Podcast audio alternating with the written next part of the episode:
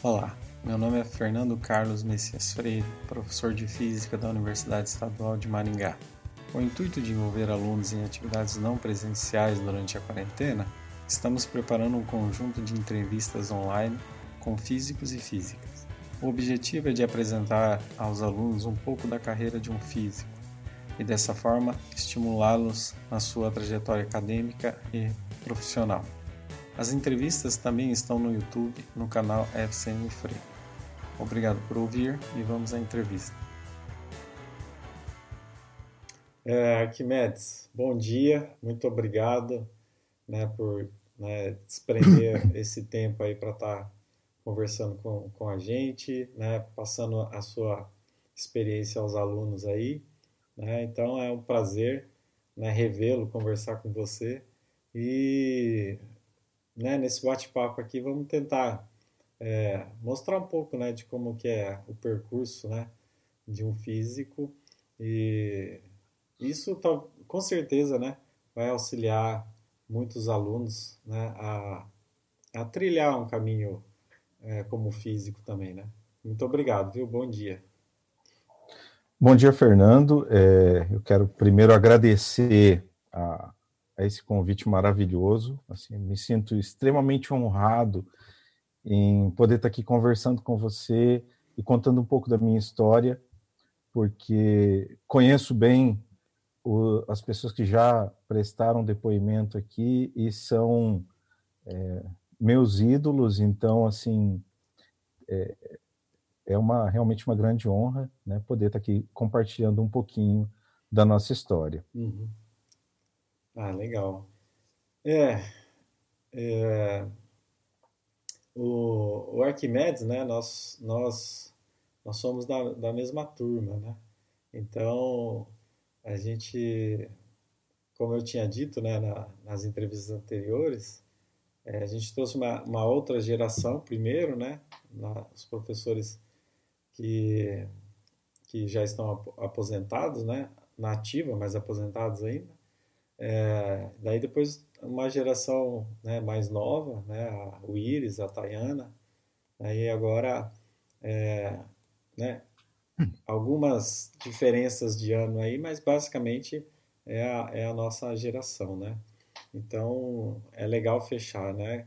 São três na primeira geração, três na segunda e vamos ver o que, que vai ser a próxima, as próximas entrevistas aí, ou a gente e encerra por aqui também, né? Enfim.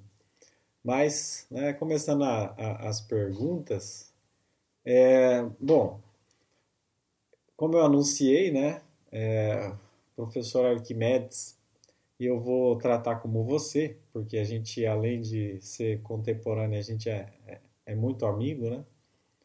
Então, é, acho que a primeira pergunta, antes de, de iniciar, é, quando se interessou por física, acho que a primeira pergunta que eu tô, né, tenho interesse em saber é o nome, né? Arquimedes. Tem alguma. É, seu pai, sua mãe contou o porquê desse, dessa homenagem? É, na, assim, exatamente, exatamente. Meu pai não, não disse assim se foi uma promessa promessa para passar em, mecânica dos fluidos, alguma coisa assim. Mas é, ele, esse nome, né? Meu pai é matemático, então ele é matemático, mas é, fez especialização em física e trabalhou basicamente que toda a carreira dele é, como professor de física. Uhum. Então ele acabou achando um nome bonito, o nome de Arquimedes, a história de, De Arquimedes de Siracusa. Então, por conta disso, né, ele é, me atribuiu esse nome. E aí, é, eu acabei sendo também, então, sempre ficava essa brincadeira, né, de ah, Arquimedes, o físico, e então, de certa forma, é, desde criança, eu já tive essa, eu, eu tentava entender por que, que eu tinha esse nome, né? Uhum. E também, então, acabava estudando um pouquinho de física, né? Ah, legal.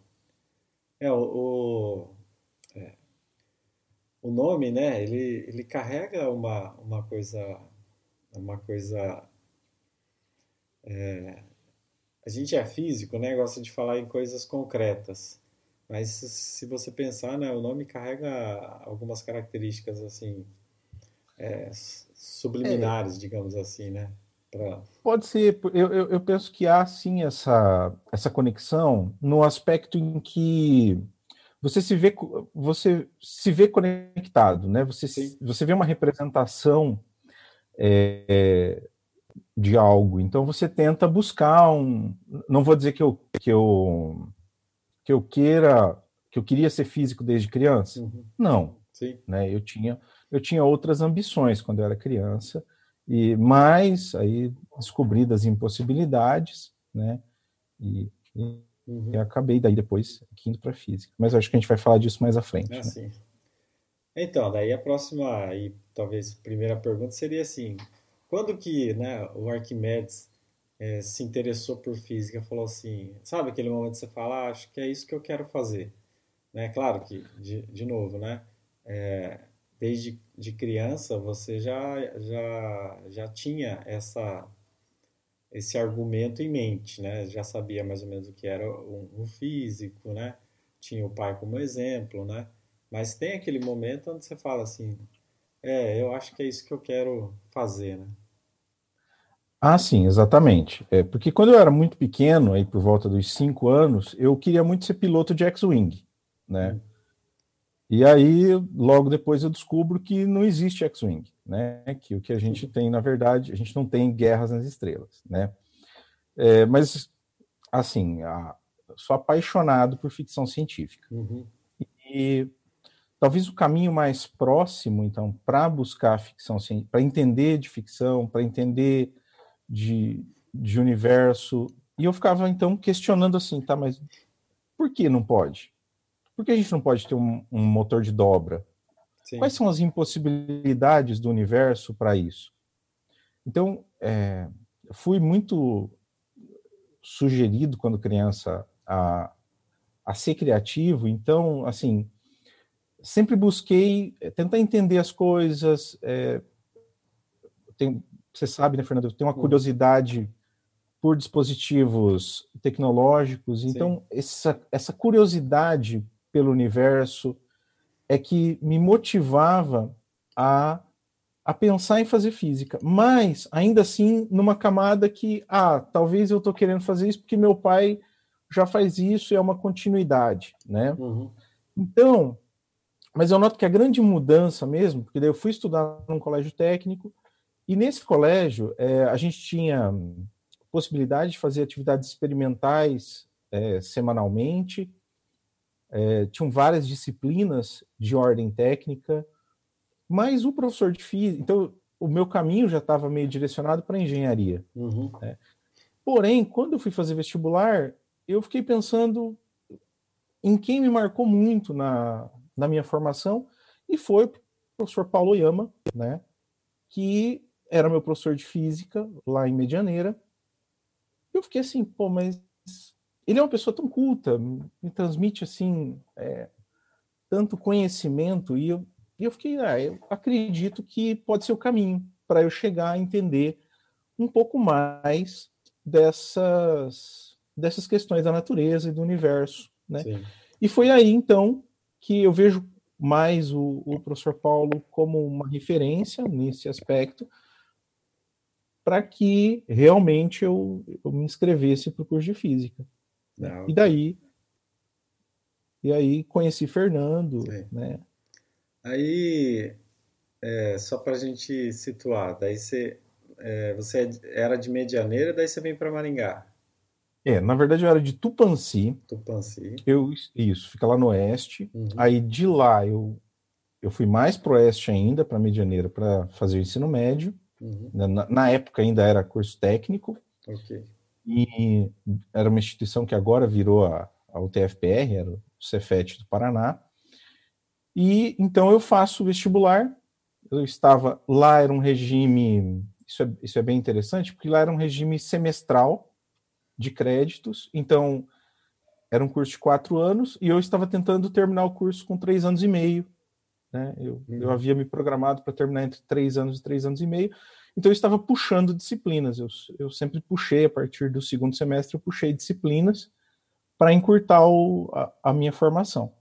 Não terminei é, o estágio, porque eu não consegui puxar o estágio, e a minha previsão era, era ficar mais seis meses, quando então eu passei na, no vestibular. Uhum.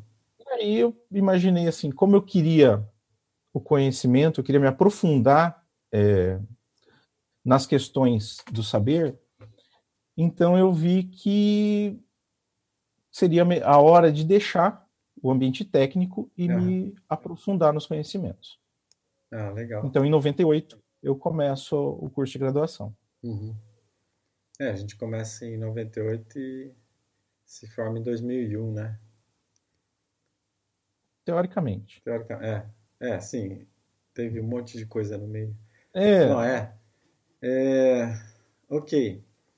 Aí começa o curso de física, né? E assim, é, quando você, depois eu vou refazer essa pergunta, uhum. mas o, o, primeiro ano é fundamental, né? No sentido que a gente imagina um curso de uma forma, né?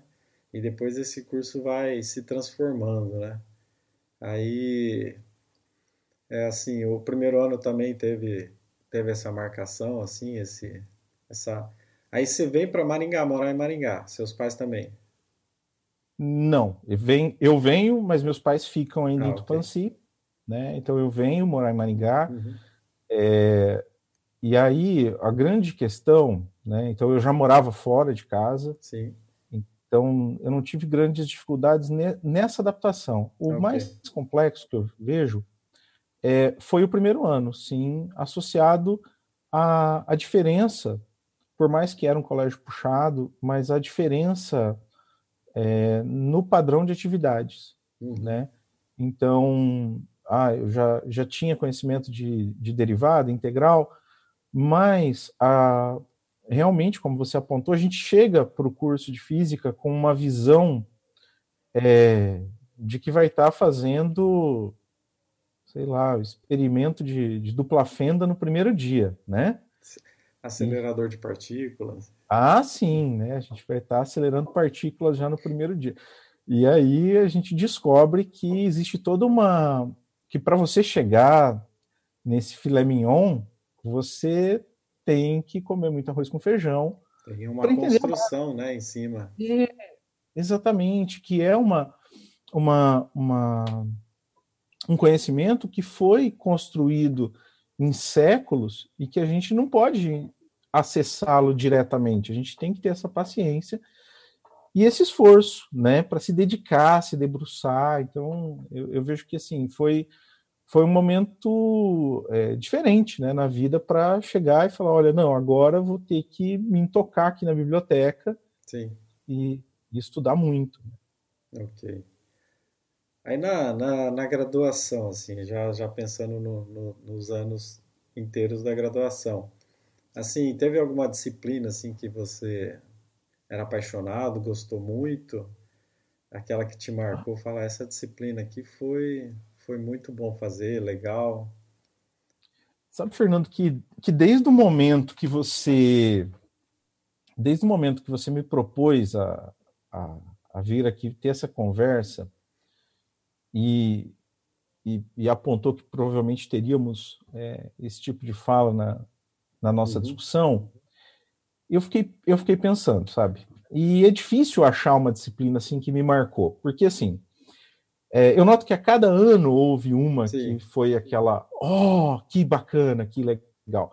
E ao mesmo tempo, é, eu tive, além de sentir essa, essa de ficar cada vez mais empolgado com o curso, havia uma questão importante que era assim, às vezes ver a mesma disciplina sobre duas óticas distintas. Então, uhum. é, eu me recordo de fazer o curso de, de física moderna, por exemplo, de, fiz a disciplina com o professor Medina, fiquei apaixonado, incrível. Ah, mas aí eu descobri que no ano seguinte o evangelista ia lecionar eu fui lá e me infiltrei na turma e assisti de intruso a, a uhum. disciplina, uhum. né? História da física, fiz a mesma coisa, né? Assisti as aulas do professor Marcos e do professor Evangelista, porque eram disciplinas que eh, realmente, assim, é, me chamavam a atenção, mas, por exemplo, eu não posso deixar é, métodos de física teórica, foi uma disciplina que abriu minha mente, né? Para ver, uhum. para entender, mas é, eletromagnetismo é, é um, foi também algo incrível, principalmente é, algo que gera uma, uma, certa ruptura no momento é, é em que a gente começa a discutir campos, porque eu, entendi, eu, eu venho de uma formação onde a eletrônica é, e a elétrica eram bem constituídas, mas os conceitos de eletrostática, que vão, que vão dar suporte ao eletromagnetismo, eram conceitos maravilhosos. Né? Então, quando a gente começa a pensar em campo elétrico, é, me lembro hoje ainda da, das, das, discussões é, do professor Rênio. Então, assim, uhum. e, e ao mesmo tempo, a, então eu fico, eu, eu me senti muito motivado pelo professor Maurício lá em Física 1 também. Sim. Então eu, eu vejo assim que, que haviam disciplinas muito desafiadoras e que nos levavam a pensar é, de certa forma, além. Então, eu tentei escolher uma aqui para dizer, olha, essa foi a disciplina. Eu acredito tá, uhum. que eu vou estar tá cometendo uma, uma falha, de certa forma, é, na escolha direta, mas laboratório, de, é, laboratório especial, lembra que a gente fazia medida da velocidade da luz Sim. no corredor, uhum. distanciando espelhos, fazia medida é, da gota de Millikan. Então, gostei Essa foi uma disciplina que me deixou assim muito. É, eu acredito que muito próximo até do que eu tenho feito mais Sim. atualmente.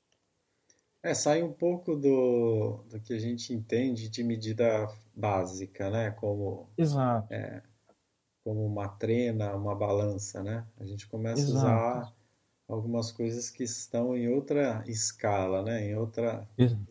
E é isso, isso realmente é, você enxerga que existe. É, eu, eu tive uma impressão parecida, assim.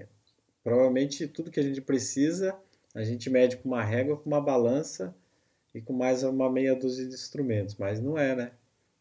não, que... dá para a gente medir usando o comportamento dos fônons e, e, e, e a gente consegue medir comportamento de é, a intensidade e o espectro dos fótons espera, como é que eu consigo medir? Olha que coisa linda, Sim. maravilhosa, né?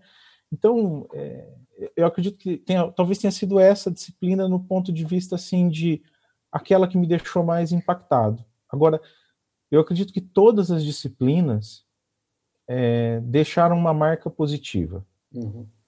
Por mais assim, ah, mas foi fácil? Não, não foi fácil. Né? Havia uma labuta ali, mas a gente tem que ser resiliente. Né? Sim. É, o fato de ser fácil ou difícil não, nem sempre significa que você não vai gostar ou gostar menos, né? Exatamente, exatamente. É. Porque, eh, pelo menos, eu, eu também tenho muito aquilo assim, né? Aquilo que me desafia acaba criando um engajamento maior. Sim. Né? Se então, torna mais prazeroso, né? O desafio sempre é exato. É, é prazeroso. Não, aí eu, uma outra pergunta também que tinha é aquela disciplina mais chata, o que. Ah, é, mas eu não, não vou fazer, não, porque eu acho que você já respondeu, assim. É, assim, é. disciplina, eu vou, eu vou, te falar uma, uma disciplina que foi muito engraçada, que, que foi cálculo 2. Porque eu me lembro de uma. Teve uma situação muito engraçada em cálculo 2, que eu estudei uma semana inteira dormindo uma hora e meia, duas horas, e aí eu estava virado no energético Sim. e café, né? Achando que eu ia arrasar na prova, porque eu estava, nossa, sabia tudo. Aí o que, que aconteceu? Eu vou para a prova, me lembro que eu sentei num lugar confortável, perto do ventilador, e foi a pior coisa que eu fiz, né? Porque depois de meia hora sem tomar café, sem tomar um guaraná, alguma coisa assim, o que, que né? aconteceu? Né? É. E aí, meu cérebro só queria uma coisa, né? Sim. Dormir. E aí, o meu cérebro só queria dormir. Eu olhava para a equação, eu até eu conseguia visualizar a resolução, mas eu não conseguia dar o próximo passo. Sim. Porque eu calculei errado a minha a minha capacidade de sobreviver sem dormir. Né? Me lembro que foi um desastre a, a, a minha nota nesse caso, porque eu me planejei mal nesse aspecto. Né? Então, é interessante porque é um detalhe, né? E que acabou, é, no final deu tudo certo, mas assim, é, foi uma, uma situação que eu me lembro que foi muito engra... assim, foi triste na hora, uhum. mas que de certa forma é engraçada hoje. É sim, eu lembro que uma das coisas que a gente aprende, né, é gerenciar o corpo, né? É. Só que às vezes a gente aprende depois que sai, né? Exato, Porque exato. durante é... a graduação você quer estudar, você quer virar à noite, né? A gente ia dormir às três, acordava às nove e tava tudo tranquilo, né? Você é jovem, seu corpo ainda responde, mas tem tudo tem um limite, né? Tem, tem um, é. um limite, exatamente, exatamente. Então, é, eu vejo que assim, e essa fazer essa gestão de o que é prioritário eu acredito que é a grande, a grande dificuldade durante o curso.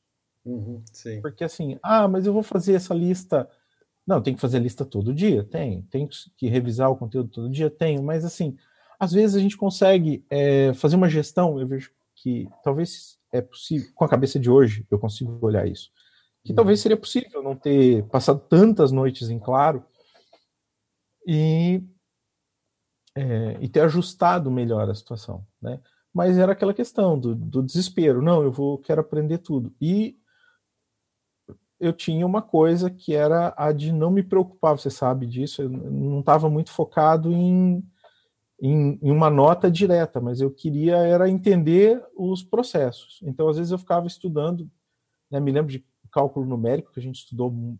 muito também, foi uma disciplina maravilhosa, com o professor é, Henry, que depois é, tive a graça dele ser meu coordenador em outra instituição também, ah, trabalhamos ah, muito tempo juntos. É, e, e, e, e, era interessante porque eu me lembro de pegar livros que tratavam de assuntos que nem iam cair na prova direito, mas eram de cálculo numérico, e eu ficava estudando aquilo mais tempo, às vezes, do que para a prova. Né? Então, eram, eram situações que hoje eu vejo que talvez pudesse pensar em otimizar melhor para né, focar em algumas coisas.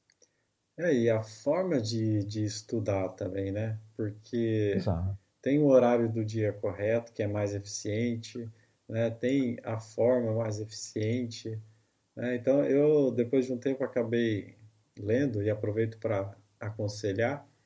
Tem uma coleção do, do professor Pierre, não sei se conhece, Pier Luigi Piazzi. Pier Luigi, aham. Uh -huh. É, ele faleceu, sim, sim. acho que uns dois anos atrás, ou mais. Mas acho que faz mais é, faz mais, né? Faz ele... mais. É, foi um pecado, porque eu tinha convidado ele para a Semana da Física. Olha. E aí ele já começou a adoecer logo nesse período. Aí, assim, um mês, dois depois, é, recebi a notícia, né? A gente uhum. conversou, mas enfim, que eu quero dizer assim, tem a hora certa, né? Tem o momento certo, e se a gente aproveitar aqui desse tempo, né, para falar disso, né? procure né, alguns textos, alguns livros que vai te ensinar a estudar de forma mais eficiente. Na nossa época não tinha muito disso, né? A gente aprendia fazendo, né? E hoje não, hoje tem muito material bom, né? Tem muitos livros aí que se você levar a risca, né? Ter uma disciplina aí, você, você vai aproveitar melhor, né? É, só fazendo um, é. um adendo aqui na, tra transversalizando essa, essa, uhum. essa questão, o, o, professor Piazzi tem um detalhe interessante, é que ele, ele de certa forma, influenciou é, muito, é, talvez, é, um, meu envolvimento com a, com a física, de certa forma, e, uhum. e é, com o legado dele da editora Aleph, né? Que é uma das principais editoras de ficção científica no Brasil. Ah, ok. Uhum. Então, é, é, você citou ele, eu lembrei, eu lembro dele mais da editora Aleph. Uhum, sim. É, mas que... é. Sim, é, é, é, é, bem interessante, né? Exato. Então, tem, tem. Já que o assunto é assim, mostrar é, aos alunos, né, como que foi o percurso da gente, né, uhum. de outras gerações, é, no intuito de ajudá-los, né, a, a, estudar melhor, a entender que algumas coisas são mais difíceis, outras são mais fáceis, que todo mundo teve problemas parecidos. Então já a gente aproveita e deixa essa dica. Existe uma forma eficiente de estudar, né, que consome menos tempo, menos energia e vale uhum. a pena, principalmente os alunos do primeiro ano, segundo, vale a pena sempre, mas vale a pena os alunos começarem a, a procurar material que fale sobre isso, né? Ah, sim. sim. Exato, exato. É importante, é importante buscar essa, essa conexão, porque a gente chega muito empolgado é, muitas vezes. E, e, e, quando você vê uma certa resistência, e, e há sim uma. Já refleti muito sobre isso, sobre qual seria a melhor disponibilidade de disciplinas, né, melhor sequenciamento de disciplinas do curso de física. É, mas é, é difícil pensar numa outra estrutura em que você não dê todo esse suprimento de de ferramentas de abstração, primeiro. Né? Então, é, complicado, mas esse é o caminho. Então, realmente, achar uma estrutura melhor para você estudar, uma sequência melhor, é, que te economize tempo, vai garantir, sim, uma, uma efetividade nos estudos. É, sim. É, a gente pode até, num, num, outro momento, você e a Ana, né, que que Arquimedes né, é casado com a Ana Paula, a Ana Paula também é da, da física, e, e tem uma grande interação na área da educação. Então a gente poderia, num segundo momento, talvez, né, conversar sobre, sobre a, a forma de estudar, alguma coisa assim. Eu até estava pensando em um quadro assim bem curto, né, 10 minutinhos, 15, uhum. é, como eu estudo, né? digamos assim. É legal. Como, como, que o Fernando estuda hoje? Né? Como que o ah, Arquimedes ah, estuda hoje? Né? Como que o evangelista, o Canet estuda hoje? Né? Ou seja, talvez sejam formas diferentes, mas que cada um tenha alcançado o seu máximo, né? Quando você realmente Exato. precisa entender, sentar para desenvolver algo, você tem o seu jeito de estudar, tem o seu horário, né? Não, exatamente, Fernando. É, cada, cada um tem. Sim, até eu fiquei esperando a, a, seguinte pergunta sua no começo: quando você se apaixonou pela física? Ah, sim, é verdade. É, eu achei que você ia fazer essa pergunta. falei, ah, foi em 2001. Mas, é, já que a pergunta foi como eu decidi pela física, acabei não perdendo essa piada lá no começo. Mas podemos, é, mas podemos falar assim, é, é, muito bom pensar nesse aspecto, de que, porque ca, cada um tem um, ah, encontra um meio melhor de estudar, né? Porque a gente não pode, na verdade, a gente não para de estudar, né? Sim. Uhum. Então a gente vai otimizando nossos, nossos modos de, de aprendizado. Sim. Eu, por exemplo, tenho uma técnica incrível que é carregar um tablet com, com o Kindle uhum. instalado para cada lado que eu vou, né? Ana Paula prefere o, Kindle, mas eu ainda não me adaptei a ele. Uhum. Sou muito cego, preciso ampliar demais a, a letra. Eu acho melhor usar um tablet maior, mas é, o tempo inteiro anotando. Então, assim, existem. A gente tem realmente. A gente vai criando esse, esse procedimento de estudo, né? Para poder Acho que se você não encontrar o seu meio, acho que o principal caminho talvez seja esse, né? encontrar um caminho para compreender, para compreender os conceitos e aí você consegue é, dar sequência no curso, né? Sim. É porque às vezes você tem que é, tangenciar vários assuntos, mas tem hora que você precisa sentar e aprofundar. E esse aprofundamento é, às vezes, né, lendo diversos textos é, base, resolvendo lista de exercício, repetindo algumas contas. É, e isso, isso demanda aquela. É quase que. É quase que. É, é muito parecido com a oração, né? Digamos uhum. assim. É, você precisa daquele, daquele seu momento, daquela, daquele, daquele exato, daquela exata construção para que você absorva aquilo de forma muito, muito eficaz, né? Porque também o que a gente não entendia na época era o seguinte: do jeito que eu estou fazendo, vai durar muito, né? E, e, às vezes a gente errava nesse sentido. Mas exato, continu... exato. É. Não, então, continuando, né? Aí você termina, né, a graduação e aí tem duas né, perguntas. Uma está relacionada logo à primeira ali. Quando você sai, né, é, a sua mente, você vê que a mente mudou muito, né? E a segunda, digamos assim, né, depois eu refaço, mas a segunda seria assim: você já tinha em mente o que você ia fazer? Porque vem, é uma consequência, né? Sua mente mudou e agora você começa a falar: eu quero fazer isso, eu quero fazer aquilo depois que eu me formar. Então, isso, isso é uma situação muito interessante, porque eu, eu entrei realmente com uma cabeça, eu acredito que foram várias as mudanças. Eu, eu acredito muito no, no ensino universitário nesse aspecto, Fernando. Eu penso que uhum. ele tem que ser dessa forma, tem que produzir uma mudança na mente da pessoa, né? Tem que ser disruptivo. Uhum. Então, nesse aspecto, é, eu vejo que sim, foi altamente disruptivo. Eu consegui é, mudar muito a minha cabeça. Né? Então, de uma pessoa que adorava ficção científica, eu passei a ser uma pessoa que continua adorando ficção científica, mas agora com um olhar assim de, opa, isso jamais seria possível. Uhum. Mas isso aqui talvez seja possível e talvez a gente tenha meios de, em 10, 20 anos, chegar nesse ponto, em ter essa solução disponível para a humanidade. Então eu vi que assim, o curso de física, ele acaba te dando habilidades para atuar em muitas outras áreas do que as áreas que você pensava inicialmente, né? Uhum. E você começa também a perceber, então, primeiro, que há infinitas áreas disponíveis e que você aprende, pelo menos uma coisa que eu consegui aprender muito no curso de física foi aprender a aprender e a observar padrões.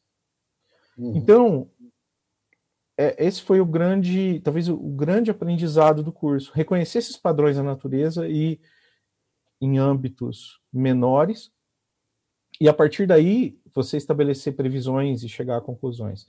Então eu termino o curso e eu termino o curso, é, eu peguei e eu fiquei naquela, tá? O que, que eu uhum. vou fazer agora? Né? Então a minha ideia inicial, bom, desde o começo era graduação, mestrado, doutorado.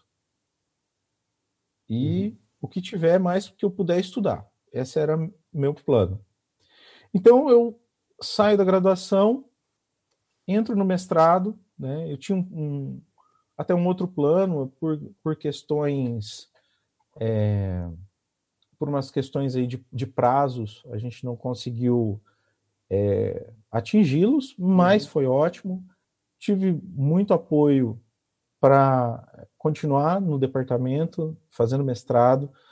Então, ingresso no mestrado, e aí eu tenho uma outra virada de chave, porque se lá na graduação eu já aprendi muito, no mestrado também teve esse esse momento de, opa, agora eu tenho aprendi mais essas, essas ferramentas, né? Então é, foi muito bom, né? Eu segui para a área de materiais, era uma área que já me interessava, uhum. né? Porque como eu já queria entender a constituição da matéria desde criança, poder estudar a ciência dos materiais foi maravilhoso, né? Porque eu podia estar entendendo as estruturas internas é, e, as, e as correlações é, elétricas, né, eletrônica, eletrônicas a nível eletrônico. Então foi maravilhoso é, dar esse passo, porque já era algo que eu, eu queria muito, que era poder fazer o mestrado. Sim. Ah, legal. É, você vê que é, a gente vai. Você tem o interesse pela física, depois foi para o estado sólido, digamos assim. Eu lembro que um dos, dos últimos trabalhos que, que, que, eu presenciei, né, foi aquela câmera, né, das nuvens. Ah. É, da radiação, desculpa, eu esqueci o, o, nome. Isso é câmara de nuvens. Câmara de nuvens, né? Câmara de nuvens, isso, isso. É, então é, pois você... é. é ah, pode falar. Eu digo assim, você vai, vai saiu do macro, foi para o intermediário até chegar no, no micro, né? Você vê que é, é, é bonito essas coisas, né? Sim, exatamente, exatamente. É, eu posso te falar que a cada dia eu fico talvez mais empolgado em estudar física. É, isso é, já me perguntaram, ah, se você não fizesse física, o que você faria? Hoje eu consigo olhar para trás e falar, olha, eu acho que eu não faria nada. Eu não consigo me ver em outra uhum. em, com outra formação. Né? Poderia ter outra profissão, mas em termos de formação, eu acredito que foi a, a mais adequada para o meu para minha pessoa. Né? Então é, é, interessante porque no, tanto na graduação quanto no, no mestrado, na verdade, desde a infância, né, eu uhum. comecei a programar muito jovem, né? Eu comecei a, a comecei a escrever códigos em Basic com nove anos, uhum. né? Então, é, eu, eu acabei me envolvendo muito com, com programação, e desde, desde pequeno, então eu tentava resolver problemas de física com, com programação, e isso acabou, então a cada passo novo, então, opa, vou lá para o mestrado, né, eu me lembro que eu tinha que fazer os cálculos de estequiometria das, das amostras, uhum. e aí um belo dia fiz a primeira, a segunda eu olhei e falei, mas espera aí, eu estou gastando tanto tempo para fazer esse cálculo, mas eu vou ter que fazer tantas amostras. Então, por que não fazer um programa de computador que faça os cálculos das amostras? Sim. É a cabeça e do foi otimizador, mais... né? exatamente, exatamente. Então, assim, é, foi muito bom para trabalhar com medidas de alta velocidade, né? Porque a detecção de radiação é algo é, extremamente é, sutil, né? Então, é, aprendi muito com o professor Andréa nesse, nesse alinhamento, tanto, assim, tanto da estrutura da matéria quanto da aquisição de dados, da análise. Então foi fantástico, né? Então foi um outro momento maravilhoso, né, a o mestrado. Sim.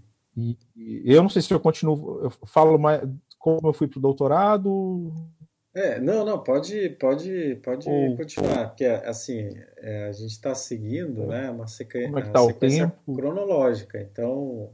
Sequência cronológica, ah, então... Fica, fica é, então assim, é, então, entre o... Ah, um detalhe extremamente importante que eu, que eu não falei aqui, já que a gente está falando cronológico, mas eu vou ter que fazer um resgate lá do meu primeiro ano. Ah, que... Porque assim, o que me me encantou, porque assim, a gente começa e eu precisava de, um, de uma conexão maior com a pesquisa. Uhum. Né? Então, é, procurei um dia o professor é, Wilson e o professor Oswaldo.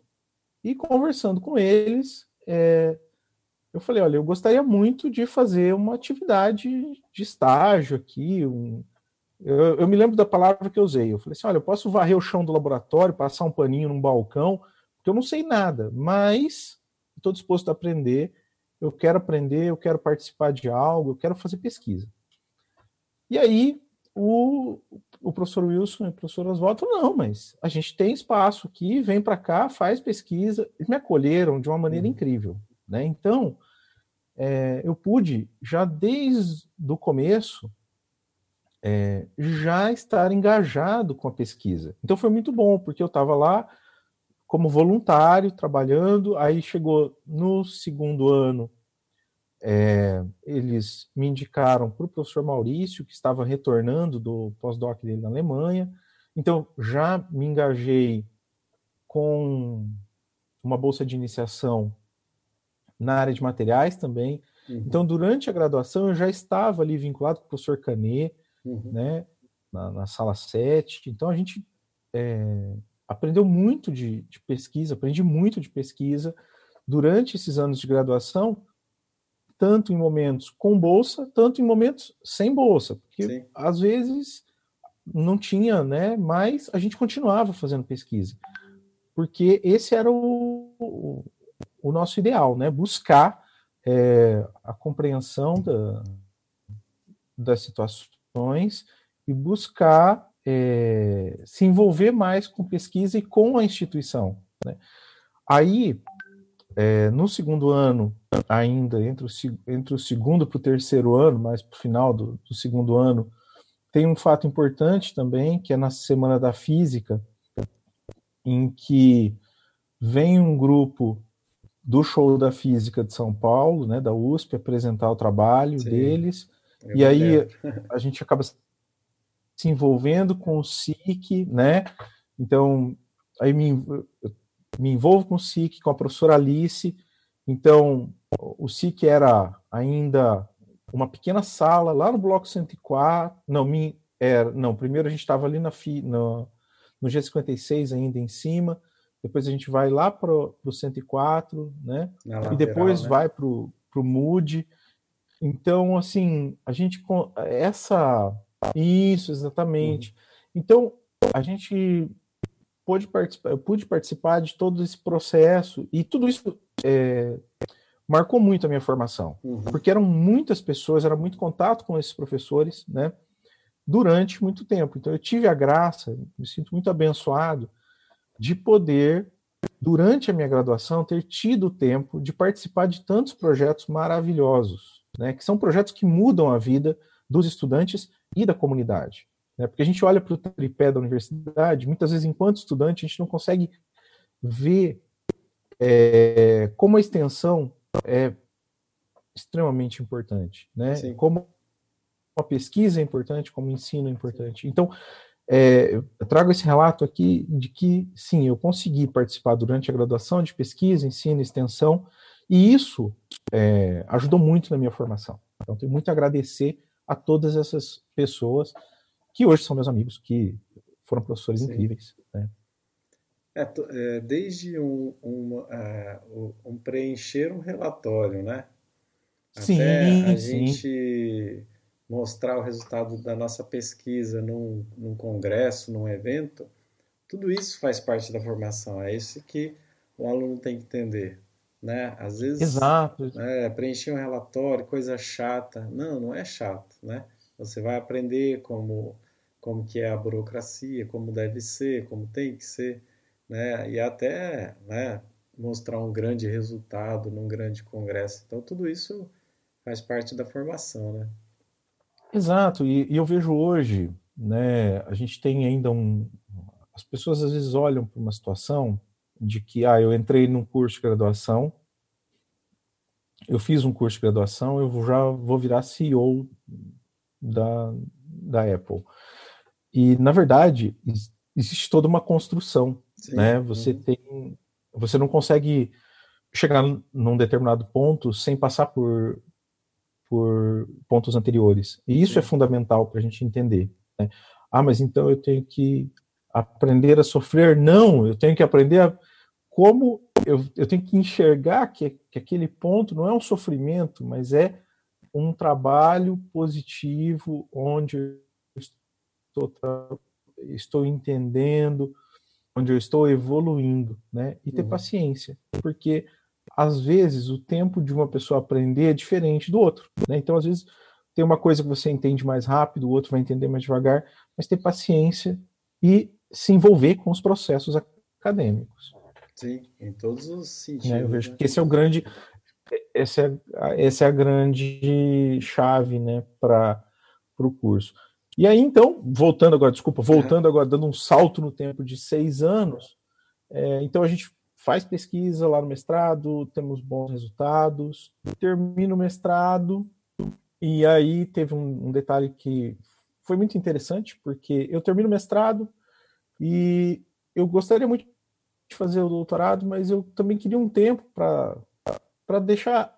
Porque a gente faz a graduação e, no caso, terminei a graduação e na semana seguinte já começaram as aulas do mestrado. É. Então não tive tempo para para dar aquela para pensar direito em, em, em toda a vida, como uma cadeia longa. Então, como uma cadeia longa de eventos. Né? É, então, uhum. o que acontece? Aí, no mestrado, eu termino o mestrado e já entro como colaborador em Gaúcha na, no mês seguinte. Né? Foi, foi interessante porque eu estava última, nas últimas semanas do, do mestrado para defender. Eu me lembro de que aí teve a oportunidade desse, desse contrato de, de colaborador para o departamento de, de física uhum. barra departamento de agronomia. Aí eu me inscrevi, né? E falei, ah, vamos ver, se passar, vamos seguir. E aí ingressei lá em, em Gaúcha, fiquei um ano e, e, oito meses, mais ou menos, era um contrato de dois anos. E aí, quando faltava um, pouco para findar o contrato, é, eu consegui um, um outro emprego numa, numa instituição privada, né, no centro do Paraná, e aí acabo indo para lá e comecei a tomar muito gosto por dar aula Sim. no ensino superior, né? Porque a conexão que, que se mantém com o aluno, ela é, ela é muito agradável. Você poder discutir ideias, pensar, é, planejar o além, né? Então foi interessante porque nesse momento eu me vejo professor e aí embalo trabalhando, né? E então leva um tempo, né? Leva aí é, 10 anos para retomar meus estudos. Né? Eu uhum. volto para Maringá, volto a, a, trabalhar na UEM, mas eu sempre tive um. É, como eu queria sempre fazer o doutorado, né? então em 2013 consigo ingressar num pro, no, no programa de educação para ciência e matemática, e, e aí foi uma outra quebra, né?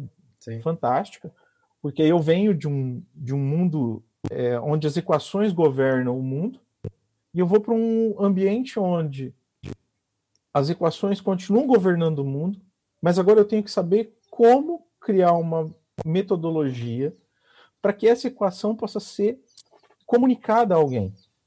Exatamente. Ou seja, não basta eu, Arquimedes, conhecer a estrutura da matéria. Eu preciso fazer com que outras pessoas também conheçam. Eu preciso atuar como um multiplicador, mas como otimizar isso dentro da ciência? Né? Uhum. Então foi maravilhoso, né? É outro momento assim que que é, incrível, Enrique... extremamente empolgante, né? enriquecedor, né? né? Extremamente enriquecedor, Sim. Porque, né, novamente, tenho a possibilidade de estudar muito. Tive que estudar muito, tive, né? Uhum. Mas é, me lembro de. Aí, aí era um pouco mais complexo, porque aí eu tive que aprender a otimizar meu tempo, porque eu tinha dois empregos, mais o doutorado para carregar. Então, foi. É, porque eu tinha aulas à noite no Sesumar e aulas é, de manhã e à tarde na UEM, né, como uhum. professor, e também fazia o doutorado. Então, foi uma. Foi um desafio grande, e mas por conta dessa empolgação e, e você perceber o quanto você, enquanto pessoa, enquanto pesquisador, avançava, Sim. foi maravilhoso. Né? Então, isso dava gás para virar. Aí voltei a virar noites, mas aí era mais assim, não era uma questão. É, isso foi muito engraçado. Durante a escrita da minha tese, eu virei muitas noites sem perceber que eu estava virando a noite. Então, eu me fechava no meu escritório e só me concentrava no, no texto. Uhum. Quando eu parava, eu, opa, mas agora está na hora de dar aula já. É, então, era uma, era uma situação interessante porque eu não, eu não cansava de. Era prazeroso. De tanta né? empolgação. Né?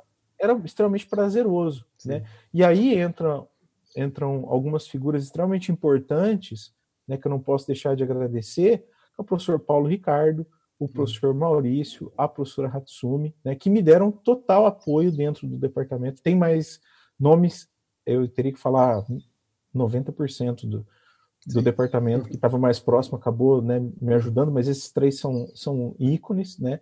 A minha orientadora, a professora Polônia, Sim. Então, foi maravilhoso, né, poder fazer essas, essas integrações. O professor Marcos, uhum. é, que, que lecionou disciplinas incríveis também no, no doutorado.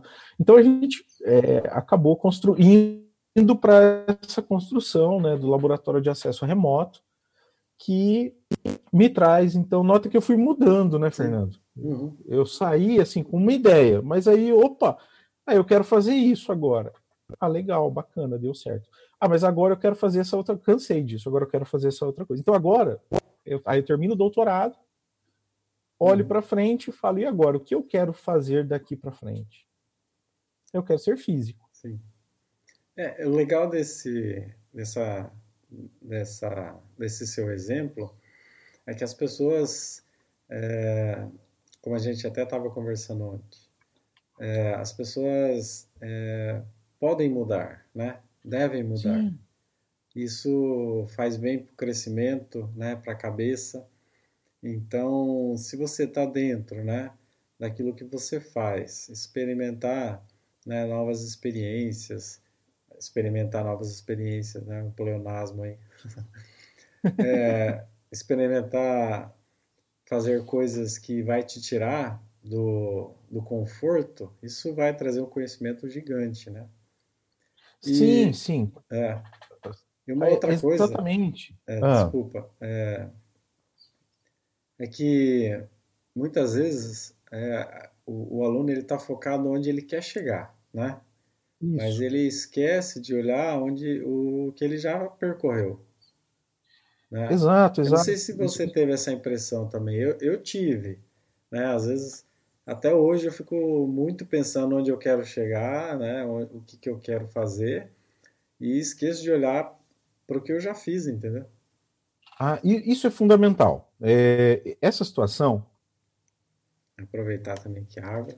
Beba essa, água. Essa, é, essa situação ela é, ela é, muito interessante, Fernando, de olhar o que a gente já fez. Porque, assim, às vezes você para, né, acordo agora do, de fim do ano passado ainda, né? É, estava, eu e a Paula recebemos um convite da, da Unesco para realizar uma, uma consultoria DOC, e aí estávamos lá nos Estados Unidos, nessa consultoria, e aí de repente eu paro, eu penso assim, mas espera, mas eu tem tanta gente no mundo para eles perguntarem isso, será que eu, né? E aí você olha assim, pô, mas tem um grupo de, de 10 pesquisadores e você fala, nossa, eu tô aqui. E aí passa um, um, um tempo, aí outra, outros grupos começam a, a, a fazer convites, você começa a participar de, de pesquisas é, com grupos vinculados a, a, grandes centros de pesquisa, né? Uhum. E aí você começa, você não consegue ver, né? Você olha e fala assim, mas espera, mas é, como é que tá essa situação? Como é que eu tô aqui nesse ponto, né? Opa, tô aqui. Um dia você olha e você fala assim, pô, mas eu tô aqui em Cabo Canaveral e foi dali que foi lançado o, a Apollo 11, e aí no, passam uns meses, você está lá em Houston, olha e fala assim, nossa, mas olha, é, aqui é que se projeta e se comunica com as naves, e você está ali falando com as pessoas e, e, discutindo assuntos de física. Então, é, é interessante pensar nesse aspecto, porque a gente, quando a gente está na posição em que está agora, às vezes não consegue se ver, é, não, não consegue ter uma ideia de tudo que já passou. Né? Então é bacana de vez em quando parar e, e, e fazer aquele olhar, pro, até olhar o Lattes mesmo, uhum. olhar o seu Lattes, não com aquele olhar assim, nossa, eu tenho que atualizar, uhum. ou meu Deus, eu só estou publicando duas, dois artigos internacionais por ano. Não, às vezes você tem que olhar, ou não cheguei nessa meta. Não, você tem que olhar e falar, não, espera, calma. Olha tudo que eu já fiz. Né? Então é importante, Sim. é importante fazer essa, é, essa observação, né? porque é, é, essas são essas, dessas é, conexões iniciais é que a gente vai chegar lá no, na outra ponta né? e chegar em algo. Né? E aí, com o fim do doutorado, acontece basicamente isso. Eu olho e falo assim, tá, eu quero ser físico. Eu agora quero dar um tempo de dar aula, eu vou me afastar. E aí eu começo a me preparar para isso. Então, fundo uhum. a minha empresa. Sim. Né? No caso, a gente fundou duas empresas, a Ana Paula fundou a dela, a área educacional, e eu fundei a minha, a Science Solutions. São duas empresas separadas. Eu uhum. é, apareço muito junto com ela porque tenho uma atividade lá dentro da empresa dela também. Ela também tem uma, uma atividade na minha, mas de certa forma, o que eu faço? Eu olhei e falei assim: não, eu quero desenvolver dispositivos. Então, a gente começou a pegar essa, é, toda essa ideia básica de medida, de coleta de dados, de, de análise de dados, e a gente olha para o mundo e vê assim: opa, mas o mundo tá, o que mais se fala hoje é cientista de dados. Uhum. E o que faz um cientista de dados? Opa, ele faz estatística dos dados. Só que ele tem que olhar a estatística de dados não pura e simplesmente, mas com uma visão de cada ambiente onde os dados estão, como eles estão coletados. Aí eu fiquei, opa, isso é o que um físico faz. Sim. Então eu vou montar uma empresa que consiga fazer isso. Né? Hoje a gente coleta, é, até o fim do ano, a gente pretende já estar coletando dados, por exemplo, dados climatológicos de mais de 2 milhões de hectares no Brasil. Então, é, a gente consegue é, coletar informações hoje do comportamento de animais, né? É, e toda essa informação a gente consegue então depois chegar a novas conclusões. Uhum. Mas é, então basicamente é necessário ter as informações, trabalhá-las, mas é, fundamentalmente é, é necessário que elas sejam coletadas de forma correta. E esses Exatamente. dispositivos é que você se encarrega basicamente de, de construí-los, desenvolver. Então, a, então é, a, o que, que a nossa empresa faz? A gente tanto constrói o dispositivo para coleta de dados, então a uhum. gente faz o, a construção do, a gente faz o projeto e fabricação dos dispositivos, uhum. né? E daí nós temos parceiros para fazer o armazenamento desses dados. Okay. Né? Uhum. E, e nós temos também aí outra parte da outra divisão dentro da empresa que faz a análise desses dados. Uhum. Então nós temos pessoas capacitadas para fazer todas essa, toda essa análise. Então foi uma um, uma mudança de certa forma interessante, porque é como se fosse um laboratório todo dia, né? Então Sim. é como se eu estivesse trabalhando com um laboratório especial todo dia, porque ah eu quero detectar uma uma, uma certa uma certa frequência no espectro. Ah, então, por quê? Porque é importante isso pela translocação de clorofila. Ah, mas eu quero determinar qual é a, o tempo de, de permanência de um defensivo no solo. Ah, então a gente tem que construir um outro equipamento que vai medir uma outra frequência. Tá, mas vai ter contato? Não vai ter contato? Vai estar montado num drone? Vai estar montado em um trator? Vai estar, vai estar na mão da pessoa? Né? Então, ah, eu quero fotografar um, um, um, objeto e quero as informações desse objeto. Eu quero tirar foto de uma placa de carro a 130 km por hora e ter máxima resolução, ou a 200. Uhum. Então, a gente trabalha desenvolvendo eh, essas tecnologias, que, no fundo, são é, basicamente coleta de dados de física. Só que, claro, é, a gente está trabalhando num aspecto onde aquela margem de erro de 5% do laboratório é, não, pode, não pode existir. Né? Então a gente tem que trabalhar com precisões é, aí da ordem de 0,1, 0,01%. É, por cento, então é um pouco mais trabalhoso nesse aspecto da confiabilidade, né? Porque os Sim, equipamentos é. não, e... Você tem que trabalhar num grau de, grau de precisão maior, mas é extremamente divertido nesse aspecto, porque é desafiador. Ah, tudo que você constrói, né, é, é muito é muito prazeroso, né? Ah, sem falar que é, a partir de, de, de, de, de serviços, chamados serviços e tecnologias assim, que a gente tem equipamentos sofisticadíssimos no, nos nossos laboratórios, né? Exato, Não é que o equipamento exato. nasceu daquele jeito. Ele Não. nasceu, às vezes, por um princípio completamente, um objetivo completamente diferente, uma ideia de, de aquisição de dados completamente diferente, mas ele foi, foi eficiente, foi eficaz, foi melhorado e hoje, né, dentro do laboratório lá, você tem um espectrômetro de massa ou alguma coisa muito mais complicada, mas partiu de, de uma construção né, mais, mais simples, né? E Exato. nesse sentido, né, a, a, sua empresa contribui desse, dessa forma, né? Exato, exato. Que Tanto a partir que agora... de várias construções, ideias, surjam novas formas de medir, novos equipamentos, né? Isso é, é muito legal. Exato, exato. É, por exemplo, agora a gente está lançando uma estação de medida de temperatura por conta do Covid. Uhum. Né? Então, é um sistema que é completamente automatizado e aí os dados já vão para a nuvem.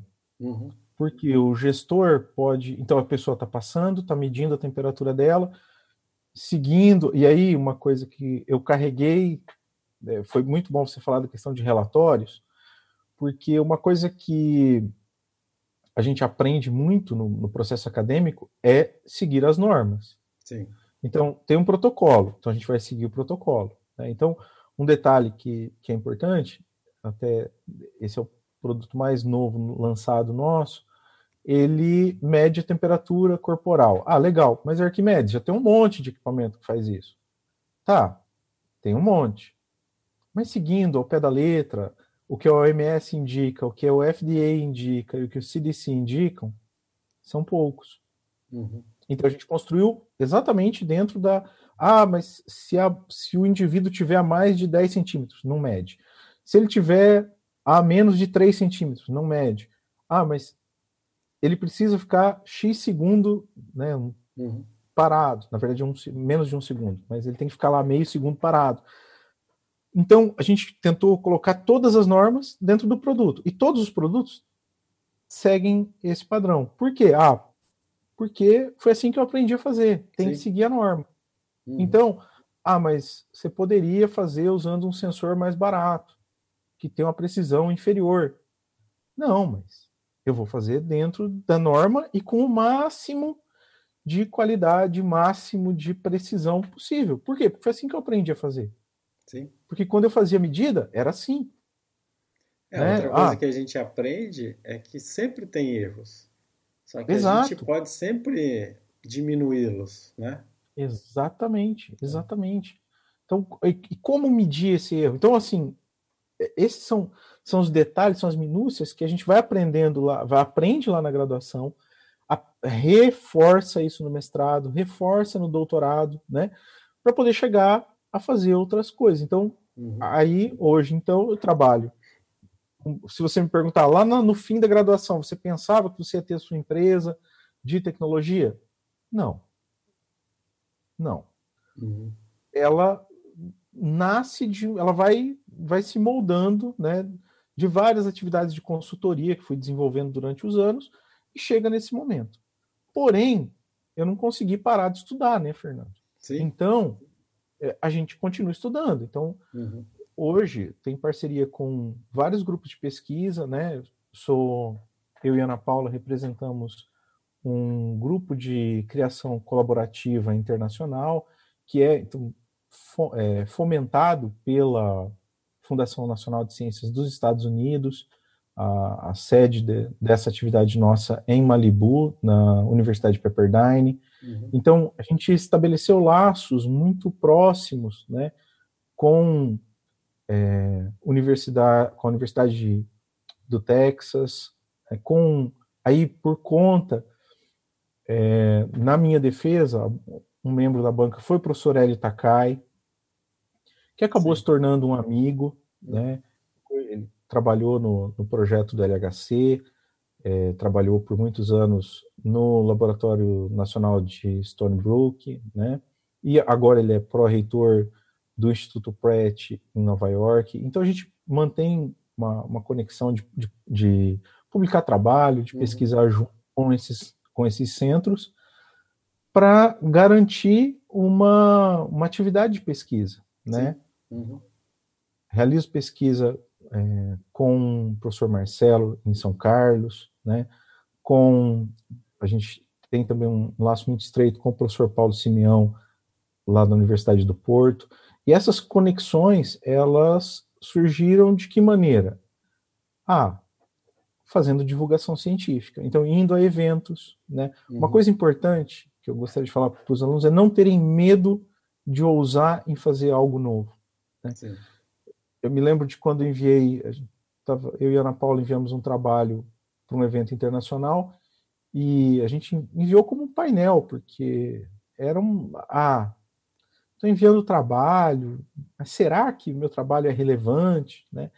E eu me lembro de receber a carta do, do organizador do evento dias depois, dizendo: olha, o seu trabalho não pode ser aceito como painel, ele tem que ser aceito como um seminário, ele tem que ter 20 minutos de apresentação, porque você esse aqui se encaixa como inovação. E aí eu fiquei, nossa, mas olha que, que coisa incrível, né? Porque é isso, você não olha para o seu trabalho, ele, você está tanto tempo conectado com o trabalho que você acaba não vendo a grandiosidade do que você faz. E todo mundo está predisposto a fazer coisas grandiosas. Né? Sim. É, e quando você submete a crítica externa, além da crítica avaliar e julgar seu trabalho, né, com, com avaliações positivas e negativas, você vai melhorar, você também, a, a crítica externa também te ajuda a enxergar, né, quem você é, né, então, às vezes, precisou né, de um cara falar assim, opa, não, isso daqui que, ele, que essa pessoa que eu não conheço está fazendo é, é, é relevante para um seminário, para a gente né, escutar, conhecer detalhadamente. Então, às vezes, essa impressão, às vezes, né, é, tá dentro do, desses congressos, está dentro dessas, é, desses seminários, né? Então, realmente é, é importante não ter medo, igual você falou, e também não ter medo de se expor, né? Exatamente. É, ir aos encontros, e ir aos eventos, né? Às vezes você acaba conhecendo alguém que, que é de outra área, passou por ali, se interessou, conversa 10 minutos e às vezes mantém contato o resto da vida com aquela pessoa. Então isso é exatamente. importante. Não, é. exatamente, exatamente. Até com, foi muito interessante, porque em alguns desses eventos, até é, professores que a gente é, já conhecia aqui do Brasil, mas que não tinha um contato, acabou ficando muito próximo, né? Por conta dessa, dessa situação de se, de se ver, opa, olha que legal o teu trabalho, né? Então, uhum. é muito bacana isso. É, joia. Arquimedes, eu acho que do ponto de vista é, do percurso, assim, a gente percorreu tudo, né? A conversa é legal, dá para a gente ficar bastante tempo, né? Mas assim, eu vou fazer algumas perguntinhas é, rápidas uhum. aqui e tá. para a gente encerrar por causa do tempo também, né? Apesar do, do atraso, né? Já se passaram uhum. uma hora e dez. Nossa, é verdade. É. E tá, ok. É... Vamos ver você já sabe as perguntas, né? Então. É... Eu não lembro a sequência das não, perguntas, né? É... Você me falou, você, você mandou. Eu, é. eu li, porque eu acho que sim. Ah, sim. Uma forma de arte que você aprecia. Então, eu gosto, eu gosto muito de literatura. Joia. Uhum. Gosto muito de literatura, mas eu gosto de ficção científica. Uhum. Então, é, eu gosto muito de Asimov, né? Uhum. Gosto muito de, infelizmente, é, gosto muito de Orson Welles, gosto muito de. Me fugiu o, o, o nome do, do autor que conversava com minha mãe ainda ontem sobre ele, é, o Aldous Huxley, né? Que é, é tão atual, uhum. né? Então, eu gosto, gosto muito dessa linha. Né? é, principalmente Asimov. Uhum. É, assim.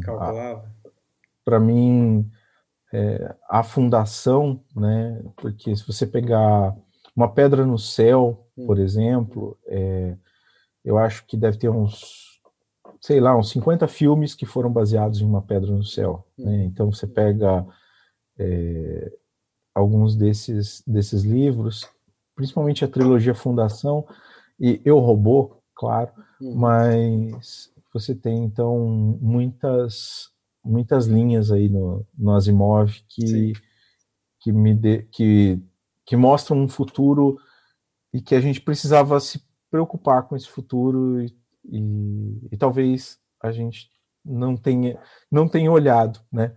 Porque uhum. o Huxley mesmo em Admirável Mundo Novo parece mais profético do que do que um livro de ficção, né? Ah, sim, é. O, eu ia te perguntar, né, se você aconselhava algum livro de literatura geral, mas acho que você já respondeu a pergunta, né? E dentro da é, literatura de, de física, né? Não, dentro, da literatura, é. É, dentro da literatura de física, tem um livro de reatores ali que é muito bom, mas ele está muito velho. Acho que ninguém vai achar esse livro.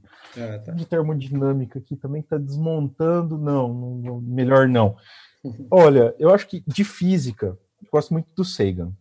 Okay. Né? Uhum. A, a, obra completa do Sagan. Né? Eu, eu penso assim, um livro que. Se teve um livro que mudou a, a minha percepção inicial da física, foi. É, o Mundo Assombrado pelos Demônios. Sim. Tá? Uhum. Eu ia falar. Eu ia falar o subtítulo, né? Uma, uma, uma vela para iluminar o mundo. É, o Mundo Assombrado pelos Demônios, ele, principalmente para alunos do começo do, do curso. Né? Eu me lembro que eu li no, uhum. no nas férias do primeiro para o segundo ano e e foi um livro que, assim, me deu uma chacoalhada. Principalmente porque tem um capítulo que diz: não existem perguntas imbecis. Quando eu li, quando eu li aquilo, eu falei: nossa, mas é forte.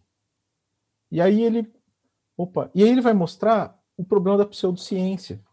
Uhum. Porque o que acontece? Até no momento atual, né, a gente precisa de ciência, mas a gente precisa de ciência de verdade, a gente não pode ter pseudociência. Né? Então, uhum. às vezes, a gente fica ah, mas vai acontecer tal coisa. Não, calma, calma. Ah, vai passar um meteoro, vai levar todo mundo, vai vir as pragas do Egito. Não, calma. Né? A ciência pode nos esclarecer, pode nos dar um caminho. Então a gente precisa olhar para a ciência. Uhum, né? Então eu acho que assim, para alunos que estejam no começo do curso, o, o Sagan e tem um outro livro do, do Chalmers, O que é Ciência, que é muito bom de ler também, mas aí seria melhor para alunos mais para o fim do curso. Uhum. Joia. Música. Alguma é música? É ah, isso é complicado, viu? Eu, eu é assim. não, não, eu só escuto rock and roll. É... Eu, eu até. Ah, de vez em quando eu gosto muito de de música folk, assim, né? Música cultural, né? Então vocês ficam ouvindo um pouco de música celta no, Sim. quando eu quero, quando eu estou escrevendo código, gosto um pouco mais de, de, de, música assim, mas em geral, se você falar, olha, qual é a sua playlist do Spotify? É é, é rock and roll, né? Gosto muito de Iron, Metallica, uhum. é, Guns, bandas assim, né? Uhum. É, tem uma banda nova, nova, a banda tem 20 anos, eu acho, mas que, que eu tenho gostado muito também, que, que não é tão metal, que é Imagine Dragons. Hum. É, mas. É, é, então basicamente... somos, somos dois, né? Porque eu também sou apaixonado pelo rock and roll, mas da geração.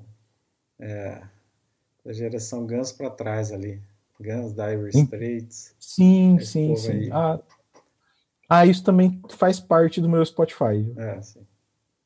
É. Ah, legal. É, o é. Guns, aliás, é uma, o Guns é uma questão interessante. Está é, na minha lista, porque até agora, até hoje, não consegui a chance de assistir. É, tem, tem duas bandas que estão na, na, minha lista, YouTube e, e Guns, que estão ainda não consegui realizar o sonho de assistir um show dessas bandas. Uhum. É, a Guns também sempre foi o, o meu sonho, né? Assim, de, de jovem.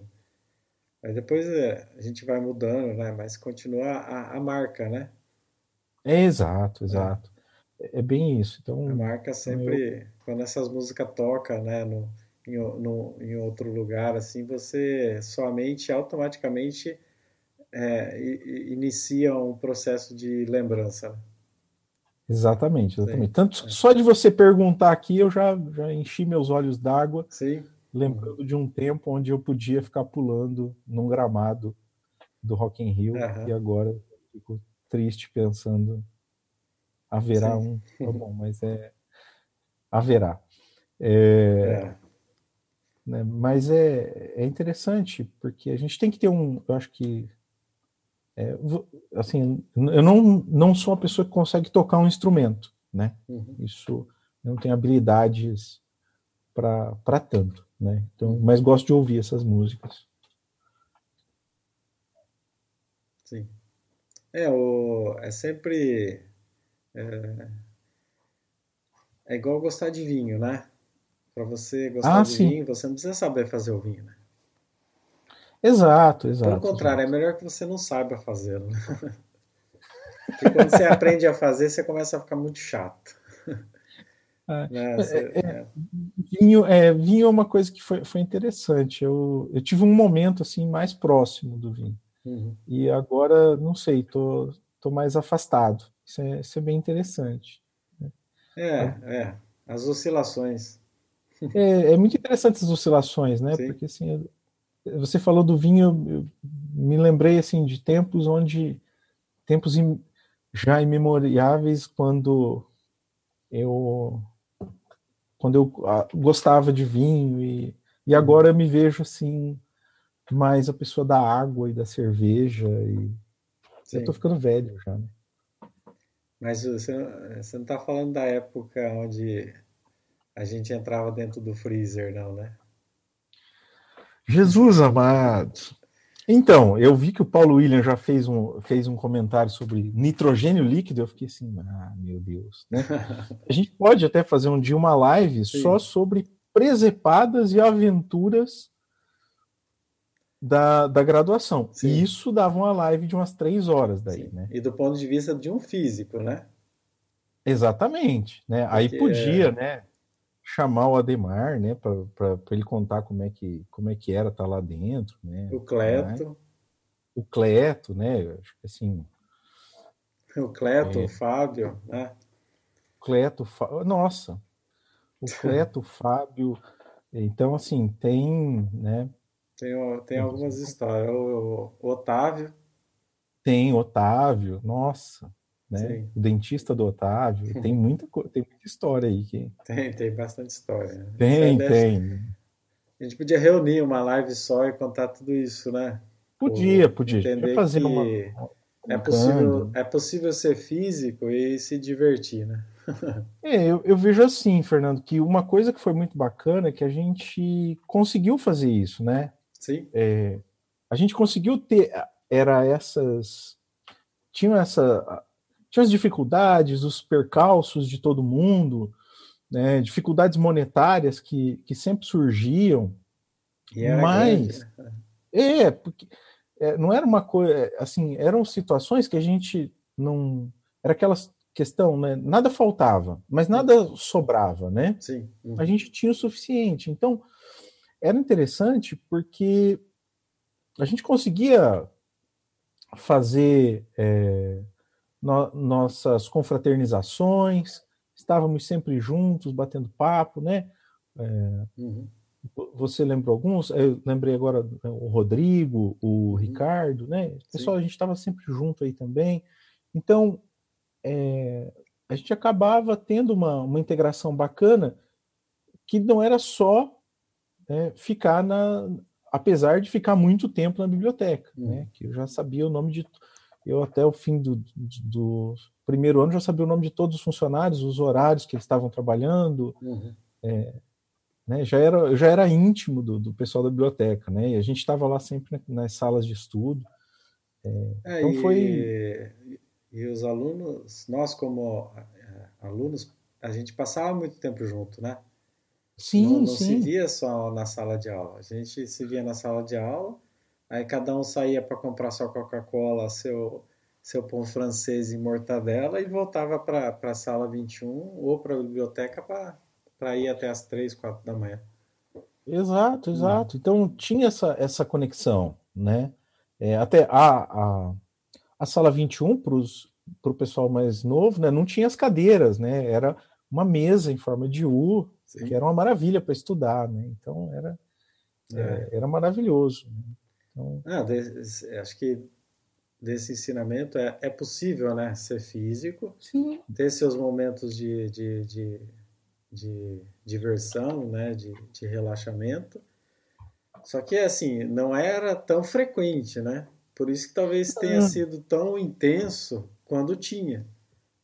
Né? Porque era, era difícil se reunir, fazer um churrasco, alguma coisa assim. Mas quando tinha, a gente se doava, né? É porque havia muito é. planejamento, né? Porque Exatamente, você passava é. lá horas, meses, né? Era, sei lá, a gente falando aqui da impressão que a gente fazia também um churrasco por semana, né? E era uma coisa assim, uma vez por semestre, talvez. Eu, Só que eu, era... eu também acho que é um número assim. É, eu acho que era uma coisa assim, né? Três por ano no máximo. É, e, e, aí o que que acontecia? Mas o que acontecia? É como você disse, a gente a gente tinha essa doação de, de que algo funcionasse porque era aquele momento que a gente uhum. tinha que aproveitar, né? Porque depois Sim. também íamos estar envolvidos com atividades que iam tomar todo o nosso tempo, né? Então uhum. isso é isso é muito bacana. Mas a gente continuava, né? Eu acho que o, o legal para dizer para eles é isso, que a gente continuava é, uma comunicação enquanto amigos que passava do, do aluno, né? Então a gente continua mantendo a amizade, né? Sim. É, me lembro ainda do, da primeira pessoa que conheci do curso, né? Que até hoje meu amigo Maicon Rota, né? Uhum. Tá lá em Três Lagoas. É, então, assim, a gente continua mantendo contato distante, né? Não dá para se falar sempre, mas se encontra, se bate um papo de vez em quando. E é isso, né, Fernando? Acho Sim. que a gente tinha. É, eu me lembro, acho que eu fiz um circuito de um mixer para você nas horas vagas. Eu não lembro. Acho que eu fiz uma PCB para você, se não me engano, no primeiro ano, segundo ano, uma eu, coisa assim. Eu não lembro disso, hein? Então, é, ah, tá, gente, mas provavelmente tem. A gente tem, tinha, uhum. né, mas a gente tinha uma, uma conexão que era uma conexão humana também, que eu penso que Sim. isso que é importante. Né? Estabelecer conexões humanas. É, é, eu vejo que alguns aspectos assim, obviamente que é muito comum, né, os alunos terem é, o que eu quero dizer, o que eu vou dizer, eu vou explicar, né, para que não fique é, é muito comum os alunos e da física também ter problemas psicológicos, né? No sentido de, às vezes, não, não ter aquela a força para construir, para fazer, para estudar, né? Às vezes uma reprovação leva a dificuldades muito grandes, né? Isso vai criando bloqueios, enfim, nós não somos psicólogos para isso. Mas eu sempre uso o exemplo seguinte: você é tá na área do, do esporte, né? Por exemplo, você vai ser um atleta, é, um atleta de alto uhum. desempenho, alguma coisa assim. Quais são os riscos né, que um atleta de alto desempenho tem? São lesões, são fraturas, são lesões, são luxações, né, são tem, tem a, a, a questão psicológica, tem também, né? Mas a gente sabe que os, é, praticando esporte, né, os hormônios ficam mais regulados. E nós, como físico, né, como pesquisador, o nosso objeto de trabalho é a mente. Então, é. adoecer a mente é uma coisa completamente natural. Porque é, é o órgão que a gente, digamos assim, mais usa. Então, o, os alunos que estão passando por alguma dificuldade, imagina que você é um jogador de futebol e torceu o tornozelo. Você precisa dedicar um tempo para curar ele também, né? Perfeito. É, é. é, é fundamental procurar ajuda e manter a calma. Sim. Porque hum. esses momentos, porque são momentos que vêm para a pessoa, porque saber lidar com frustração, a gente ainda é de uma sociedade onde saber lidar com o erro é muito. O erro é, um, é algo feio. Uhum, né? Então, uma reprovação é o fim do mundo. Né? Uhum. E o que a gente tem que olhar é que uma reprovação, o erro, ela é, na verdade, uma nova chance. É, uma, é, uma mane é um caminho novo que se abre para você se reinventar né? E, e, buscar se aprimorar. Então, as, eu vejo que, do ponto de vista de um problema é, mental, realmente, esse é. A gente, eu não vou torcer meu tornozelo, dificilmente, uhum. porque né? Ah, eu, não, eu faço caminhada todo dia, posso tropeçar, tá? Mas uhum. assim, como você apontou, eu não jogo futebol, eu não, corro, então não vou ter esse tipo de, de trauma. Agora, eu uso o cérebro o tempo inteiro para pensar em, em, soluções de algo. Opa, então quer dizer que eu tenho que cuidar do meu cérebro, eu tenho que fazer uma higiene mental. Né? Sim, Isso é fundamental. Né? Eu faço, eu tenho algumas atividades que eu considero como atividades de higiene mental. Uhum. Então, X horas por semana eu me obrigo a jogar videogame. Sim. Uhum. Né? Então, vou lá, sento, jogo tantas horas. Ah, mas é, é, o que eu, eu consigo zerar meu cérebro com isso, volto e consigo manter a concentração. Sim. Então, mas esse foi o meu caminho. Cada um acha um caminho diferente, né? Sim. E eu, vejo que é importante, é, enquanto estudante, achar uma maneira de se é, estabilizar, porque nós temos que pensar que a mente é tudo, né? Uhum. E se o, o, todo é a mente, então uhum. espera, então calma lá, nós temos que usar essa informação para melhorar e, e, nos preparar, né? Aí, opa, tô mal, tô doente, não tô legal, paciência, o Sim. tempo, é, as um coisas tempo... vão acontecer, é, as coisas vão acontecer como elas têm que acontecer, Sim. Uhum. né? É isso, eu sempre sempre que eu tenho a oportunidade de falar, né, para os meus alunos, eu falo. Isso é uma coisa normal. E não vai Sim. acontecer só uma vez, vai acontecer várias vezes durante sua sua carreira. Aconteceu com você, aconteceu comigo, aconteceu mais de uma vez comigo, vai acontecer outras vezes. E aí só que depois de um tempo você começa, calma, é a hora de eu pegar meus filhos, ir para o meio do mato e relaxar. Quando eu voltar, vou voltar diferente, vou voltar melhor, vou voltar é, modificado e aí eu vou, vou, ser uma, vou voltar melhor, né? É, então... Exato, exato. E, e, você tocou num ponto importante, Fernando, uhum. porque uhum. muitas vezes é tratado como tabu dentro da academia você dizer que você está é, incomodado com, com, a sua, com a sua situação mental. Isso, né? exatamente. É. Às vezes a pessoa consegue, ah, eu tenho uma tendinite. Uhum.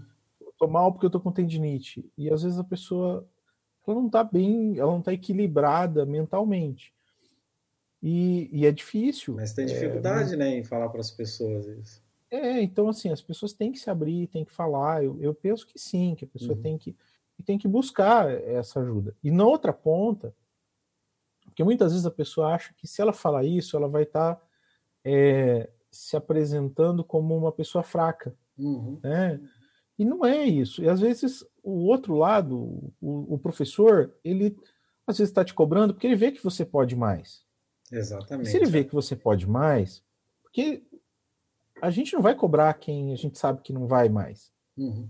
E às vezes ele está cobrando você e você não fala para ele. Sim. E se você não fala, ele também não sabe. E aí há uma quebra de comunicação. Então é importante conversar, né? estabelecer diálogos. Hum. Eu vejo que é fundamental, né? E nesse aspecto, é, então eu penso que é que é a base, né? A gente tem que pensar em como estudar, manter um cérebro produtivo, então saudável, né? Saudável. Então, tem algumas práticas que, que fazem a gente ficar melhor, né? Sim. Mas aí é, não, apesar de que de médico e de louco todo mundo tem um pouco, Sim. mas como eu já sou físico, talvez eu seja mais louco do que médico, eu vou deixar um pouco, não vou falar tanto disso. Sim. Não, e entender que existe, cada um consegue encontrar o seu, né? Encontrar os, o, o, o, seu, o seu espaço onde a sua mente vai ficar né, vai ficar livre, vai dar uma descansada. E outra coisa que eu não sei você, mas é assim, quando você está imerso em um trabalho que você precisa fazer, ou que você está muito empolgado, diferente de, de um atleta, eu não sei você, aí você dá a sua impressão. Mas, por uhum. exemplo, eu não desligo nem um minuto.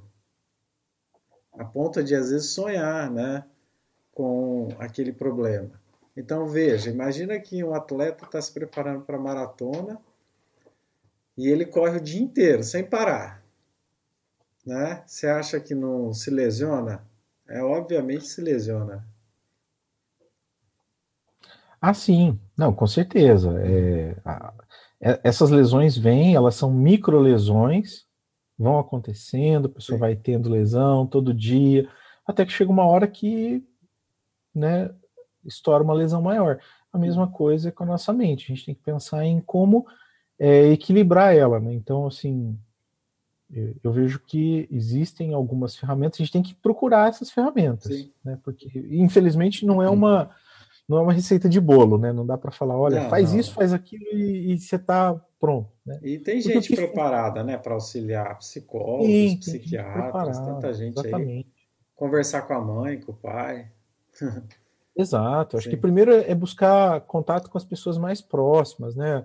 A, a, família sempre, sempre primeiro, né? Depois os amigos e, e depois ah, uhum. vai falar com os professores, né?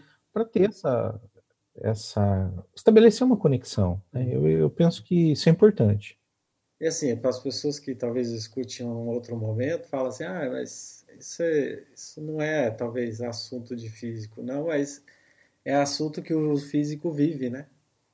Vive desde é, a graduação. Então isso, tipo, a gente, nós não podemos até não ser especialistas, né, na, na, na solução, mas somos é, passamos por isso, né? Passamos ah, por isso e passamos, é, digamos assim, já faz parte, né, da nossa vida. Às vezes, em determinado momento, tem que tem que se, se, se fazer uma higiene mental, fazer uma, uma reconstrução das coisas para poder se manter equilibrado. Então, é ah, comum ah, na física, né? Parece que não é, pode talvez alguém que esteja assistindo de uma outra área ou assista no futuro, né? É, na física é comum, né? É, é bastante comum. Né? Então, é por isso que o assunto ficou um pouco extenso é, nisso, mas eu acho que, que vale a pena conversar sobre isso também. Às vezes tem muito, ah. muita gente que está assistindo que tem medo, né, de falar disso. E se a gente é conseguir que uma pessoa, né, saia dessa dessa dessa prisão, né, digamos assim, e se abra e viva uma viva uma vida melhor ou no sentido consiga fazer um curso melhor, então acho que já valeu a pena. Ah, com certeza, com hum. certeza. Eu, eu, penso que sim, que é uma que é uma questão de, de que se a pessoa não, não busca, a pessoa ela vai com certeza ao entrar no curso como física, uma, um, um aspecto é que ela vai precisar pensar demais. Uhum. Ela vai precisar. É, a abstração é a grande ferramenta nossa. Sim, né? É. Porque a gente, até chegar num, num experimento, até chegar numa conclusão de um dado, né, os computadores fazem fits maravilhosos hoje, mas a gente vai colocar os parâmetros lá para poder fazer o ajuste. Né? E os parâmetros têm que estar com, com, é, conectados com a realidade. Então eu vejo que é isso, a gente vai usar o cérebro. Uhum. Então, não ter preocupação nesse aspecto de que, ah, tô com ansiedade, tô. Porque uma hora isso vai virar uma. De uma ansiedade vai passar por uma arritmia, de uma arritmia vai passar por uma, um outro, uma outra situação. Então, é melhor quanto antes, né, a pessoa se identificar e achar uma maneira de desestressar para poder seguir, né? Uhum. Talvez trancando amigos dentro de geladeira. Mas... é, exatamente. É. Arquimedes, eu a gente poderia ficar aqui, né, horas conversando, né, como a gente sempre ficou quando tinha tempo né, é, de se encontrar. É isso, é o que eu ia falar. A gente, ah. tem, a gente tinha esse mal, né? A gente se encontrava e ficava, tipo, algumas horas batendo papo, né? Sim. E todas muito, digamos assim, enriquecedoras, né? Produtivas, enriquecedoras. É, ah, é uma coisa gostosa. Com certeza. Mas, assim, devido ao tempo, né? E o projeto que a gente se sim. planejou, eu gostaria né, muito de, de, de, de, encerrar te agradecendo né, pela oportunidade de, de ter, ter contado um pouco né, sobre, sobre o seu, seu percurso. Né? Eu escrevi carreira, né? E eu continuo refletindo se a carreira é a palavra correta, né? Porque não é só, não é só a parte profissional, é a parte é, pessoal, né? A gente acabou de falar, contar coisas né, pessoais, assim. Então, é, talvez a, a, palavra carreira não seja é, é, ideal, mas... É, talvez, é, mas eu acredito que sim, eu acredito que nós estamos em uma... Acho que atualmente essa palavra cabe, uhum. porque a gente vive um, um ambiente onde o pessoal e o profissional estão muito integrados também, né? Sim.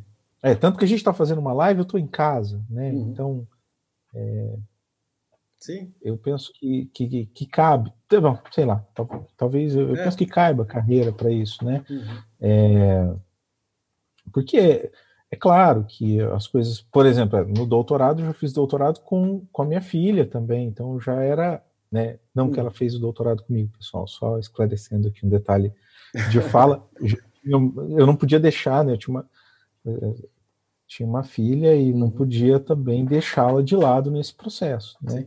E aqui em casa foi bem, é, teve que ser bem planejado a sequência, porque chegou um dado momento que tanto eu quanto a Ana Paula estávamos fazendo doutorado. Uhum. Então, alguém tinha que ficar com a Maria para ela também não sentir, opa, fui abandonada pelos meus pais, uhum. né? Eles estão vivendo aí o mundo de ciência deles e eu estou aqui relegada. Né? Então também tem isso, a gente tem que manter a, a, a atenção entre a família para que, que, eu também dividir, não podia. Né? É, também não adiantava nada para mim chegar, eu ia ter o título de doutor, mas não estava bem com a minha esposa, não estava bem com a minha filha. Então é, é importante a gente criar um planejamento para que tudo possa ser organizado. Né? É, então. E é possível. Sim, sim, é possível, né?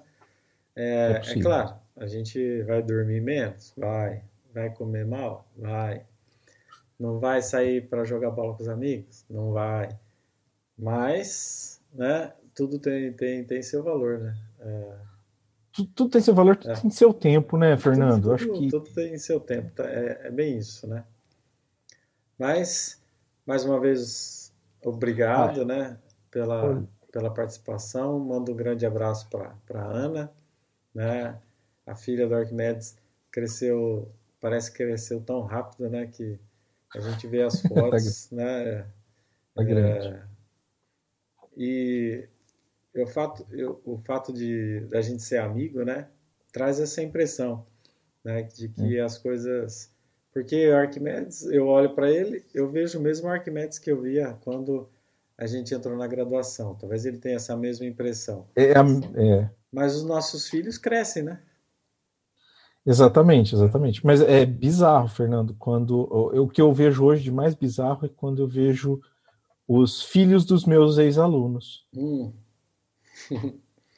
é. Porque eu olho assim, oh, nossa, mas eu dei aula para essa pessoa né, na, na graduação, dei aula por um, um, período breve, mas eu dei aula também na, no ensino médio, né? Uhum. E aí eu olho e falo, nossa, mas essa pessoa já tem filho, né?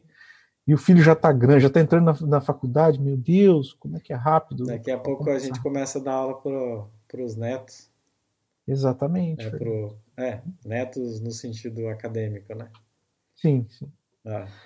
Fernando, eu gostaria muito de agradecer. Uhum. Assim, para mim foi uma é, é uma honra sempre conversar com você, porque é sempre engrandecedor. Realmente, como você falou, para mim eu vejo sempre o Fernandinho que estava lá sempre junto com a gente, uhum. é, sempre com conversas maravilhosas, né?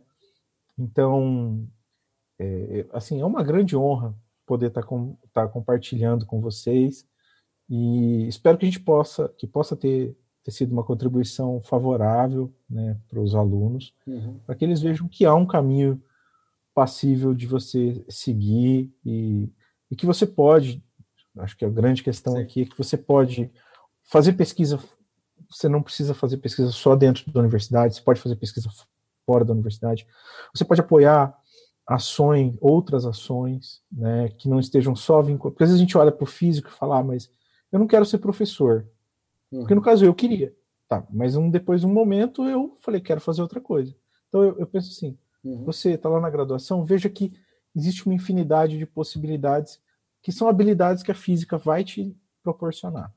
Então, vai, muito vai, obrigado. Muito obrigado. Vai construir, né? Isso. Exato. Eu que, eu que agradeço, né? Pra, só para a gente encerrar, né? ontem eu falei para Arquimedes, Arquimedes, vamos conversar uns 10 minutinhos, né? Só fazer teste de câmera, essas coisas aí. A gente conversou uma hora e meia. então, é, é assim, né? Então essa conversa também foi, foi um prazer. E se você permitir, eu vou deixar né, essa entrevista né, disponível no YouTube e, e o áudio em, em alguns podcasts aí. Porque os alunos nem todos conseguem assistir hoje, né, no, no dia. Eles vão assistindo conforme vai dando. Não, tranquilo, tranquilo. Pode, uhum. pode, pode fazer a publicação. É... Exatamente. É grande, acho que a grande vantagem das ferramentas é, assíncronas é essa. Né? Você, Sim. Às, às, vezes, por uma alguém podia estar querendo assistir, não, não conseguiu no momento, né? Ou, por exemplo, alguém que não, não sabia do projeto agora, mas né, venha futuro, né?